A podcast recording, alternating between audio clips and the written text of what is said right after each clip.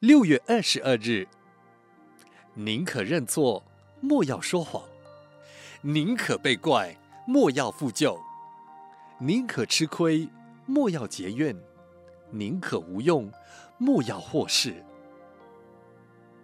世间上诈骗的手段越来越高明，诈赌、诈财、诈物，甚至魔术、合成照片，无一不是成为诈骗的工具。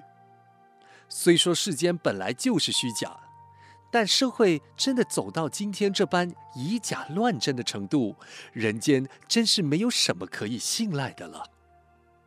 人因为没有把欺骗看成是罪恶，反而认为骗得高明、骗得有智慧，所以诚实和诈骗、善恶之间就很难有标准了。欺骗在佛教里说是妄语。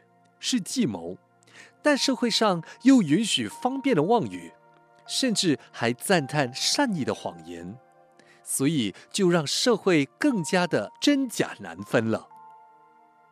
有的人为了诚实，为了信守诺言，尽管再大的牺牲，他也在所不惜。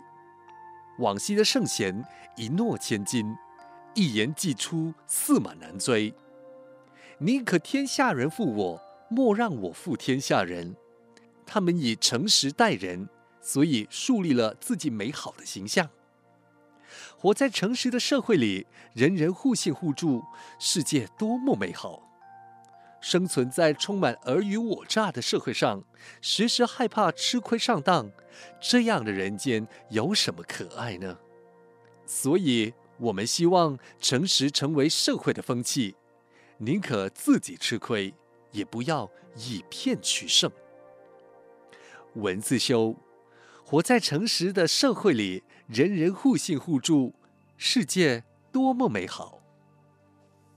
每日同一时段与您相约有声书香。